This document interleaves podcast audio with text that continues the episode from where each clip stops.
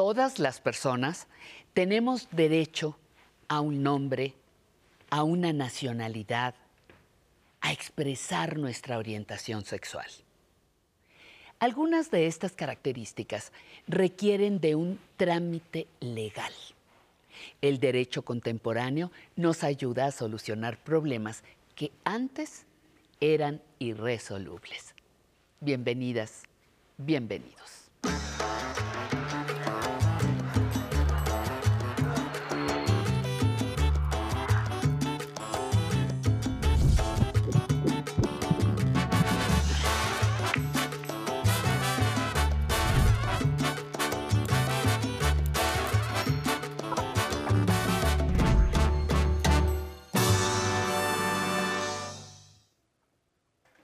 Buenos días, arrancamos la segunda mitad del año con más información valiosa para toda la audiencia que nos sigue en el 11, como siempre les digo, la emisora orgullosamente del Instituto Politécnico Nacional.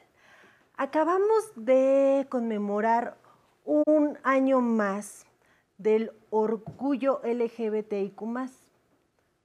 Como siempre decimos, este reconocimiento de derechos que se ha dado sobre la comunidad ha sido de grandes luchas, muertes incluso, y uno de los derechos que se tienen ahora es el cambio de identidad de género en adultos mayores. Hoy conversaremos con una experta respecto de este tema. Pero antes, como ya saben y como es costumbre, vámonos a esta cápsula que se ha preparado con mucho cariño para todos y todas ustedes.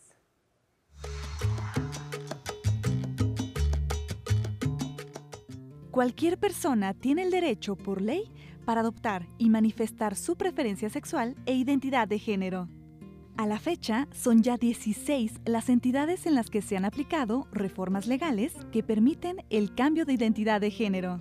Por ejemplo, en la Ciudad de México es posible realizar el cambio de género de manera legal y que se refleje en todos los documentos oficiales. Los requisitos para ese trámite son similares en las distintas entidades. Entre los documentos requeridos para el cambio de género están el acta de nacimiento, la clave única de registro de población, CURP, y la identificación oficial por parte del Instituto Nacional Electoral, INE. Para poder realizar el trámite, las personas deben presentar una solicitud, una copia certificada del acta de nacimiento primigenia, un comprobante de domicilio y una copia fotostática de identificación oficial, ya sea la credencial para votar con fotografía o la CURP. Al terminar el trámite, se dejará bajo resguardo la primera acta de nacimiento registrada y se expedirá otra nueva con la reasignación de género. Todo esto sin necesidad de que se realice alguna anotación, con el fin de evitar que la persona sufriera alguna discriminación. ¿Cuáles son las implicaciones jurídicas del cambio de identidad de género de las personas adultas mayores? Más sobre este tema aquí en Aprender a Envejecer. Pues ya aquí en el estudio nos acompaña el día de hoy la comisionada María del Carmen Nava Polina. Ella es comisionada ciudadana del Instituto de Transparencia, Acceso a la Información Pública, Protección de Datos Personales y Rendición de Cuentas de la Ciudad de México, como siempre digo, mejor conocido como Info CDMX. Comisionada, me da mucho gusto tenerla nuevamente aquí en vivo en el programa de Aprender a Envejecer con este tema pues tan importante, cambio de género de adultos mayores es una realidad, se da, ¿qué hacer para cambiar de género? Encantada de estar con ustedes nuevamente, Nancy. Creo que este tipo de programas en Canal 11 que generan información para fortalecer comunidades en situación de vulnerabilidad como personas adultas mayores es súper importante. Fíjate que este, este tema de cambio de identidad de género es también muy trascendente porque el derecho a la identidad es un derecho humano que tenemos que poder garantizar en cualquier país del mundo. El derecho a la identidad inclusive facilita pues el acceso a otros derechos eh, la salud, el derecho a la educación, en fin, o sea, es un respetar derechos humanos con independencia que edad tengamos. Creo que aquí tenemos eh, la posibilidad y el derecho a elegir cómo queremos expresar nuestra identidad, cuál es la que elegimos vivir eh, porque claro, vida solo hay una. Entonces, eh, estamos hablando que hace algunas semanas el INEGI presentó una encuesta justo enfocada a la población eh, en diversidad y estamos hablando que en México hay más de 5 millones de personas que son que están identificadas en la comunidad LGBT y Q+. Y de esta estamos hablando que eso corresponde a prácticamente una de cada 20 personas en México que está en esas circunstancias y que ha elegido vivir la diversidad. Em, esto, eh, si lo podemos incluso desglosar por entidad federativa, el Estado de México es donde más se concentran eh, esta cantidad de población también le sigue la Ciudad de México y Veracruz, de tal manera que estas son las tres entidades federativas donde tienen esa expresión y esa elección. Eh, y para nosotras es muy importante poder eh, tener la perspectiva de si ya elegimos eh, hacer un cambio de identidad de género, ¿cómo lo podemos tramitar? ¿Cómo podemos obtener credencial para elegir, acta de nacimiento, cómo podemos modificar nuestra CURP, sacar nuestro pasaporte. Y desde la Ciudad de México realizamos y estamos bien contentas de, con ello porque trabajamos en mesas colaborativas, co-creativas, donde podíamos hacer justo una guía que dijera el ABC de cómo hacer este cambio de identidad de género y cómo facilitar los trámites porque justo, o sea, estamos ante esa elección y cómo sabemos cómo realizarlo. Entonces, esta guía de, cambio de identidad de género, míratela, este, comparto Nancy, eh, justo forma parte de, es un producto de mesas colaborativas, donde justo se identificaron qué necesidades había, cómo facilitarnos, e insisto, a cualquier edad. Creo que esta parte de si decidimos hacer un cambio de género, tener las facilidades, el Estado, las instituciones tienen que contribuir a ello para poder facilitar esta garantía de derechos humanos. Estamos hablando que solamente con esta parte de identificación podemos eh, pedir trabajo, podemos rentar un lugar, podemos eh, nombrarnos o que se nos nombre como nosotras elijamos. Sí, porque bueno, a lo mejor yo ya decidí cambiar eh, mi identidad en cuanto a la cuestión física. Pero ahí me quedé porque no sé qué trámites hacer, no sé si va a ser complicado, si mejor dejo mi acta de nacimiento como originalmente me registraron, si va a ser muy complicado ir a tramitar mi pasaporte, pero como usted bien dice, este reconocimiento de derechos, sin lugar a dudas, pues va a acarrear cambios en la esfera jurídica y mis documentos básicos pues deben de ser modificados. ¿Cuál ya, nos dijo que eh, el acta de nacimiento, la credencial para votar, eh, la clave única de registro de población, pero ¿qué hago? ¿A dónde tengo que acudir? ¿Le hago ahí un cambiecito en mi acta o cómo le hago para que ya yo no soy Nancy, ahora voy a ser Alfredo? ¿Cómo le hago? Mira, justo en esta guía de trámites de cambio de identidad de género te vamos diciendo a qué autoridad recurrir. Por ejemplo, tendrías que eh, acercarte por un lado y esta parte del lenguaje sencillo y claro y sobre todo próximo y que genere empatía participó el Consejo para Prevenir y Eliminar Discriminación en la Ciudad de México, de tal manera que la atención desde la primera ventanilla sea eh, justo en eh, la Secretaría de Gobierno que lleva toda esta parte de CURP, de, eh, participó eh, la Secretaría de Gobernación a nivel nacional, también participaron y tendría que acudirse a los registros civiles de cada entidad federativa para, por ejemplo, hacer estos cambios en las actas de nacimiento. ¿A quién tendrían que acudir más? Si ya se hizo el cambio de acta de nacimiento, entonces con ese documento acudir a la autoridad electoral y también por ello participó, eh, en este caso, la autoridad electoral de la Ciudad de México. Entonces, esta guía lo que te permite es tener los teléfonos, tener los portales de a quién acudir, a qué institución, para qué trámite. Entonces, algo que también quisiera yo compartir es que esta, esta guía la trabajamos desde Ciudad de México y nos interesa muchísimo y también aprovechar esta oportunidad de compartir con ustedes en Canal 11 de que otras entidades federativas puedan adoptar esta guía para facilitar los cambios eh, de, identidad de género en cada entidad, en cada estado. Oiga, y pues la pregunta del millón, ¿dónde consigo la guía? Ya, ya está, se está eh, apareciendo una pleca en nuestro canal, pero ¿dónde la consigo? La conseguimos en el portal del Info de la Ciudad de México.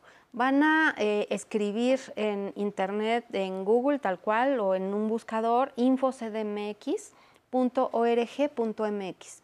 Y ahí eh, tal cual van a eh, encontrar esta guía de trámites de cambio de identidad. Incluso eh, tuvimos la fortuna de compartirlo en la marcha del orgullo que se generó en días pasados. Entonces, la idea es que la utilicen la mayor cantidad de personas adultas mayores, en fin, que corramos la voz que esa guía existe y que facilita este acceso a derecho a la identidad. Yo ya la revisé, me dejaron una guía y en verdad es accesible, te indica los pasos y pues se arranca con con el acta de nacimiento que es como, como decimos los abogados, el documento base de la acción, ¿no?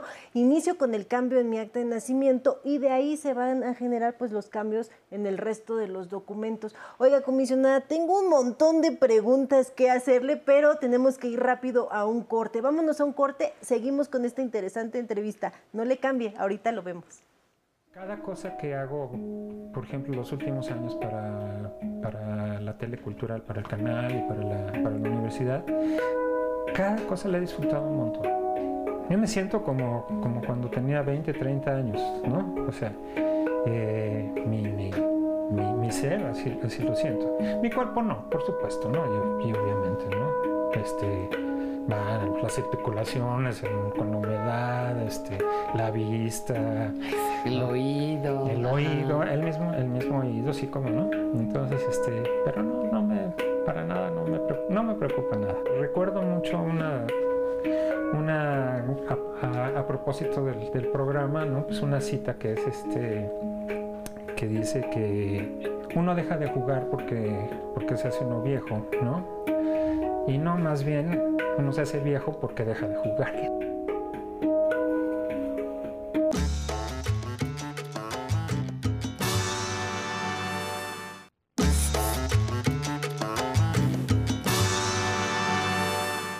Pues seguimos aquí platicando con María del Carmen Nava Polina, quien ya dijimos es comisionada del Instituto de Transparencia, Acceso a la Información Pública, Protección de Datos Personales y Rendición de Cuentas de la Ciudad de México, con quien estamos platicando respecto del cambio de identidad de género en personas adultas mayores. Le dije que le tengo muchas preguntas, pero también la audiencia nos tiene una pregunta. ¿Me acompaña a ver qué nos quieren preguntar? Claro que sí.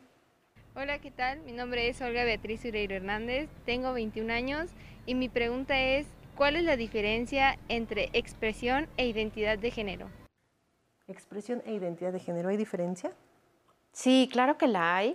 La identidad de género es aquello que elegimos expresar como género, lo que queremos vivir. Si somos mujer y queremos cambiar a hombre, entonces esa transición es nuestra elección. La identidad es igual a algo que elegimos. Y la expresión implica cómo podemos expresar esa identidad que ya elegimos, cómo nos vestimos, cómo nos expresamos. Esa, esta, es esta parte de comunicación e interacción hacia grupos, personas y sociedad. Comisionada, yo necesito acreditar ante las autoridades que ya decidí cambiar de, de género, es decir, que a lo mejor yo ya me sometí a procesos eh, hormonales, a operaciones y que ya hoy decidí no ser mujer sino hombre para que me hagan estos cambios en mi acta de nacimiento o no es necesario? Esta pregunta es clave porque por supuesto no, no em, es suficiente haber elegido la identidad que queremos vivir de género, sino tenemos que asegurar este campo normativo, este campo legal, para decir cuál es nuestra expresión, cuál es nuestra elección y entonces que recibamos atención en materia de salud, por ejemplo, si estamos en transición de género, que eh, recibamos justo el tratamiento de salud adecuado. Inclusive, por ejemplo, ante cambios o trámites bancarios, ante trámites fiscales, tenemos porque queremos ser tratadas por la sociedad de la manera que nosotras elegimos desarrollar nuestra identidad de género. Y ahí comentaré dos cosas. Tan es importante esta expresión y hacer los cambios en los trámites que nos identifican como personas para también incluso eh, exigir que no seamos discriminadas.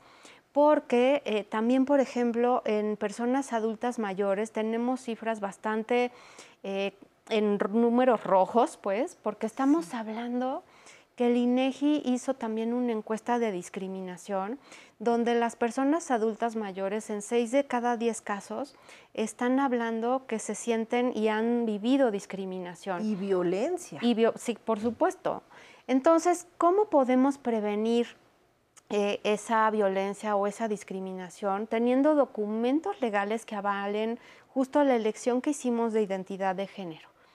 Eh, insisto, para tratamiento eh, médicos, para tratamientos laborales, en fin, creo que esta parte es, muy, muy relevante contar con, esos documentos oficiales que te van a facilitar prácticamente cualquier tipo de trámite rentar, tener acceso a apoyos sociales inclusive, en fin, eh, si no tenemos justo una identificación, no hay manera de acceder a algo más. Y si la autoridad me dice, no, te niego el cambio de identidad en el acta de nacimiento. ¿Qué puedo hacer? Tendrías que presentar una queja, por supuesto, porque el derecho a la identidad es un derecho humano. Nadie te puede negar o avalar un derecho humano, ninguna autoridad en, ningún en ninguna parte del mundo. Creo que esa es la gran valía de poder eh, expresar, multiplicar de boca en boca, de decir que este derecho a la identidad es un derecho humano que nadie te puede negar. Así insistiré como el derecho a la salud, el derecho a saber, eh, el derecho eh, a, toda esta parte que te permite tener calidad de vida y tener sobre todo el apoyo del Estado para ejercer y vivir como tú prefieras. Entonces no te puede negar nunca. incluso este ya si es cuestión de violación de derechos, pues tramitar el juicio de amparo, ¿no? Acudir a los medios de defensa legales con los cuales tú puedes ejercer este derecho y pues que se te reconozca. Usted acaba de mencionar una palabra, palabra clave, reconocimiento, respeto del gobierno, del Estado y la familia la sociedad. Por supuesto, por supuesto, es que, y qué bueno que lo enfatizas, porque el Estado se compone no solo de las instituciones públicas, también de la sociedad, de las familias, de las comunidades, de las instituciones socializadoras que generan cultura, como son las escuelas, como son las agrupaciones civiles, como es la iniciativa privada.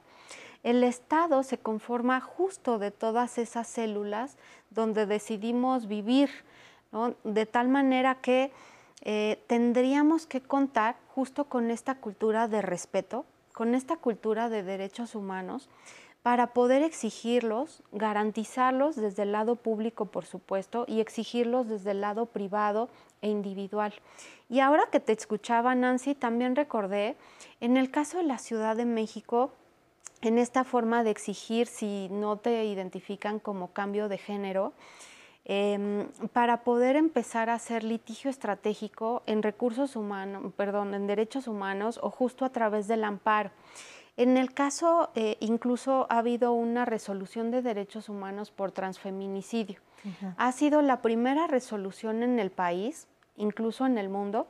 ¿Transfeminicidio? Transfeminicidio donde lo que se hizo fue reconocer que se puede tener un asesinato por esta condición de haber ah, hecho un cambio de género y de ser mujer.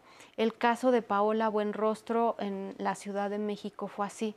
Entonces, Kenia Cuevas ha sido quien ha hecho este litigio estratégico junto con organizaciones de gran valía como X Justicia y hasta el momento podemos decir que las autoridades de la ciudad, por un lado, hicieron esta resolución de reconociendo el transfeminicidio y dos, se armó una disculpa pública por haber ejercido violencia de parte de las instituciones del Estado eh, en esta falta de reconocimiento del derecho a la identidad. Imagínense qué interesante, qué trascendente y qué importante que si una persona ya decidió cambiar su identidad de género, no se quede solo en la cuestión física, sino como estamos platicando hoy, el día de hoy, hoy el día de hoy, el día de hoy, ir a realizar los cambios, trámites legales para que se reconozca al 100% este, este cambio de identidad de género y quede asentado en un documento oficial, porque pues aparte eh, habrá programas públicos que son dedicados solo para mujeres, solo para hombres y si yo ya cambié, ahora tengo derecho a esos programas que son para ciertos géneros. Así es. Comisionada, muchas gracias por haber estado el día de hoy nuevamente con nosotros. Yo a todos y todas ustedes que nos están viendo, les recomiendo que acudan al sitio del InfoCDMX, donde podrán encontrar esta guía de la que hoy estuvimos platicando Agradecerle nuevamente a usted, al instituto que nos apoya como siempre con información valiosa para toda nuestra audiencia y pues a ustedes que nos siguieron a lo largo de esta transmisión. Y ahora yo los voy a dejar con la siguiente cápsula que nos va a enseñar a cómo consultar y descargar nuestro expediente electrónico único del ISTE. Muchas gracias y los veo la próxima semana.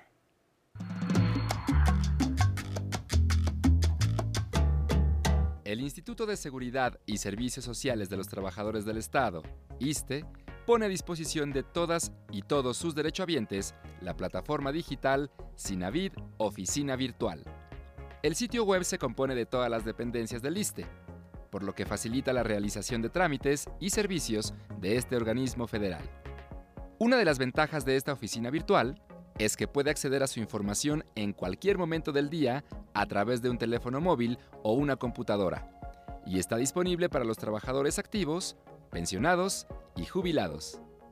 Otra de las ventajas es que le permite obtener su constancia de vigencia, realizar cambio de domicilio, así como consultar su expediente electrónico único, en el que conocerá sus datos personales, la clínica que le corresponde y su historial crediticio, entre otros. Para descargar su expediente electrónico único, siga estos pasos en su dispositivo móvil. Desbloquee su teléfono y abra su navegador de Internet. Ingrese al sitio web oficinavirtual.iste.gov.mx. Deslice la pantalla e introduzca su nombre de usuario y contraseña. Luego pulse en Iniciar. En la sección superior, vaya a Mi expediente. Aquí encontrará su expediente electrónico único que contiene información referente a sus datos personales, datos laborales, la clínica que le corresponde, su régimen pensionario e historial de cotización, entre otros. Pulse en cada recuadro para abrir la información correspondiente. En la parte inferior, toque en Descargar para abrir su expediente en formato PDF. Se desplegará una ventana. Seleccione la opción Lector de PDF de Drive. A continuación, le mostrará su expediente completo en archivo PDF. Presione en el menú superior derecho, son los tres puntos. Luego seleccione Enviar archivo. En la siguiente ventana, elija su correo electrónico. Continúe pulsando en el campo Para y escriba la dirección de correo a la cual desea enviar su archivo para su posterior impresión. En la parte inferior ya se encuentra adjunto el documento. Presione la flecha derecha para enviar el correo. Con estos sencillos pasos podrá obtener su expediente electrónico único sin salir de casa. Si tiene alguna duda, envíela al correo electrónico tecnología.aprenderenvejecer.tv. Hasta pronto. Continuamos en Aprender a Envejecer, el programa dedicado a las personas adultas mayores. Por eso cada martes les recordamos los derechos que tienen al cumplir 60 años o más. Si quieren más información, en el blog de Aprender a Envejecer pueden leer el tema que les interese conocer y les invitamos a que participen con sus comentarios. Y muchas gracias por escribirnos desde Monterrey, Sonora, Ecuador y a los que nos ven en Argentina. Siempre es un gusto recibir sus mensajes. Y también les mandamos muchísimos saludos a todos los que se conectan en el Facebook y nos mandan sus mensajes, como Juan Leonel, que le manda saludos a todo el equipo y por hacer constructivo este programa de Aprender a Envejecer. Cecilia Sánchez nos comenta que gracias por la información. Josefina Sánchez nos desea un maravilloso día. Sara Caldas también agradece por la charla y por interesantes temas. Muchísimas gracias también a Teo García que nos escribe desde Zumpango aquí en el Facebook Live y que además hoy es su cumpleaños. Felicidades Teo, te mandamos un abrazo enorme con muchísimo cariño de parte de todos los que hacemos este programa Aprender a Envejecer. Bueno, también queremos saludar a Sol Said, Ofelia Acevedo, Paulino, Patricia Cortés, gracias por estar con nosotros. Ahora les recomiendo que continúen en la programación del 11, pero antes los dejo con la música del internacional Pepe González y su marimba con Camarón Pelao. A bailar.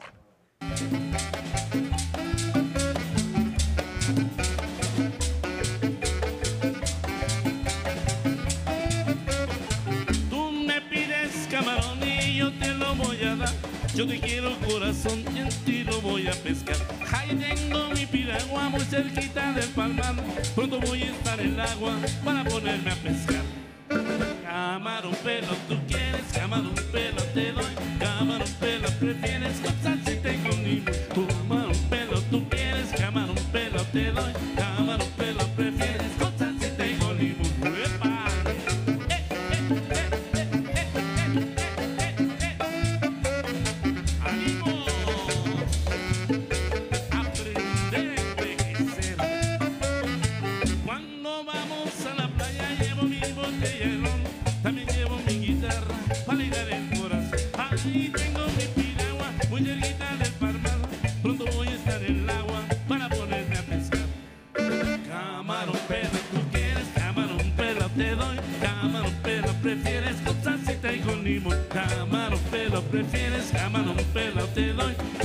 Camarón pelo prefieres con salsita y con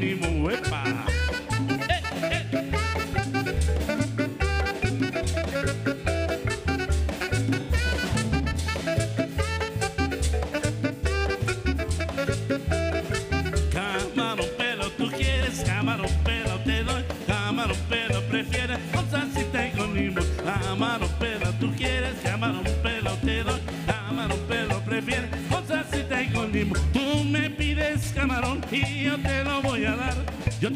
corazón, por ti lo voy a pescar. Ahí tengo mi piragua muy cerquita en el palmar. Pronto voy a estar en el agua para ponerme a pescar. Camarón pelo prefieres, camarón pelo te doy, camarón pelo prefieres